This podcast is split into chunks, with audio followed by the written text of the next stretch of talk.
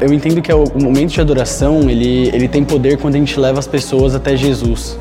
É, a Bíblia fala que Jesus fala: Vinde a mim, vós estáis cansados e oprimidos. Eu acho que isso deve ser um, um princípio na nossa vida. Todo mundo que vai até alguém deve todo mundo que vem até você e você se coloca num papel de líder, seja de adoração ou seja um pastor, as pessoas têm que ver a liderança de Jesus em você. No ambiente de adoração, como isso pode ser retratado? Quando as pessoas estão diante de um ambiente de adoração que expressa Jesus, que fala sobre Jesus, nele não há cansaço, não há falta de justiça, não há falta de paz nem de alegria. A Bíblia fala que o reino é paz, justiça e alegria. E Jesus é o reino, ele, ele carrega o reino dentro dele e a gente também carrega o reino, o reino dentro da gente. Então acredito que para isso perpetuar para as pessoas, a gente tem que fazer elas olharem para Jesus. Quem olha para Jesus vive. Essa, essa é uma mensagem que eu carrego comigo e eu creio que a intenção de todo mundo, enquanto líder de adoração ou enquanto pastor ou ou enfim, simplesmente enquanto filho e filho amado, filho maduro, é fazer com que as pessoas olhem para Jesus, porque dentro de Jesus eles vão enxergar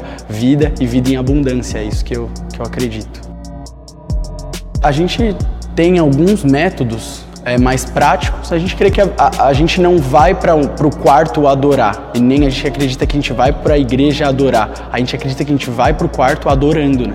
É, isso, é, isso é algo que a gente carrega e a gente não para, isso é, é algo contínuo, né? Que a gente tem que buscar incessantemente, né? A gente vai adorando. Mas existem alguns métodos práticos, tem algo que é, que é bem falado ultimamente, que é o soaking, que é, o soaking é uma expressão americana que significa como uma esponja. Então é como se fosse uma esponja dentro de um balde onde você coloca uma música. E, e é engraçado que a gente tem uns métodos, uns métodos que a gente não, não, não, não acredita muito neles, que é a meditação né? e a contemplação. Eu, eu amo muito fazer isso. É onde eu entro no meu quarto, eu fecho a porta, eu coloco algum instrumental só, a, a Betel, algumas outras igrejas têm um CD só disso e eu coloco isso e eu fico contemplando e a, eu, eu, eu consigo pensar e eu começo a imaginar e existe muito poder na imaginação.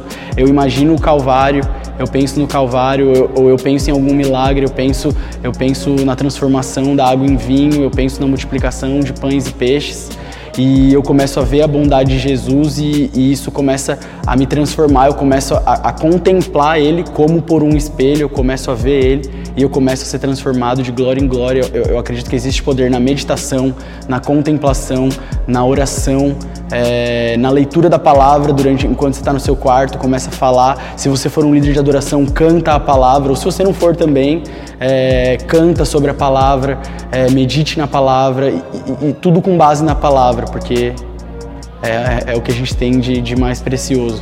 Eu acredito que esses são alguns métodos que eu mesmo faço.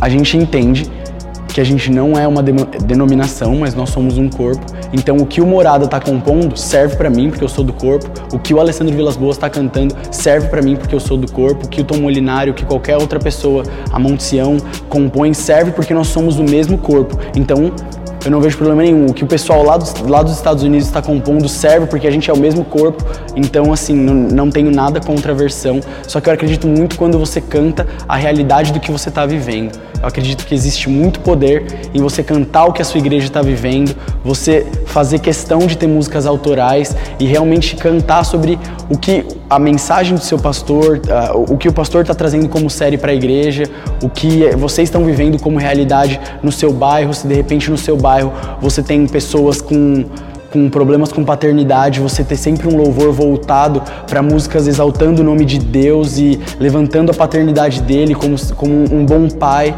é, ou então se a gente tem um ambiente ou, ou, ou, é regional, de repente um problema com depressão, a gente cantar sobre vida, sobre a vida de Jesus.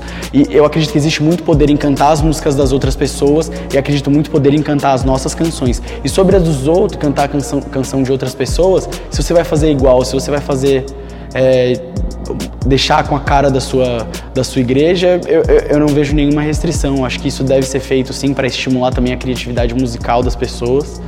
Mas é. Faça os dois, cante o que o corpo está cantando, mas cante também o que a sua realidade local está tá pedindo.